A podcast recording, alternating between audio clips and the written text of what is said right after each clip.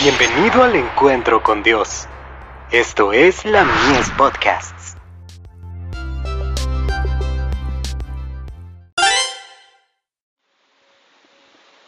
La fe por la cual vivo. La fe es victoria. Porque todo aquello que es nacido de Dios, vence al mundo, y esta es la victoria que vence al mundo, nuestra fe. Primera de Juan, capítulo 5, verso 4.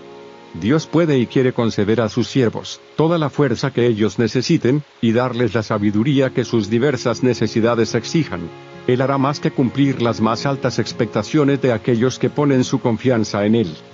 Jesús no nos llama a seguirle para después abandonarnos. Si entregamos nuestra vida a su servicio, nunca podremos hallarnos en una posición para la cual Dios no haya hecho provisión.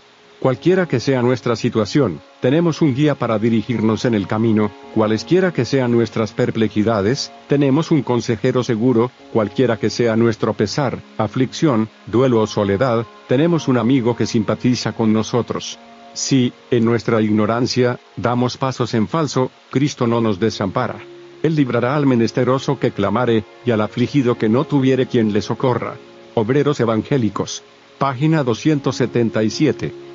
La fe es lo que nos habilita para mirar más allá del presente, con sus cargas y congojas, hacia el gran porvenir de la vida venidera, donde se aclarará todo lo que ahora nos deja perplejos. La fe ve a Jesús de pie como mediador nuestro a la diestra de Dios. La fe contempla las mansiones que Cristo ha ido a preparar para aquellos que le aman.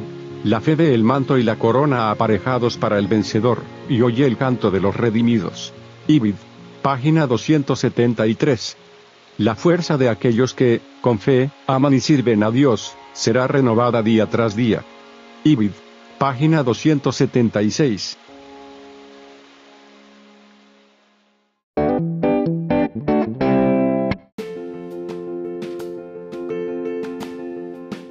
Visítanos en www.ministeriolamies.org para más contenido.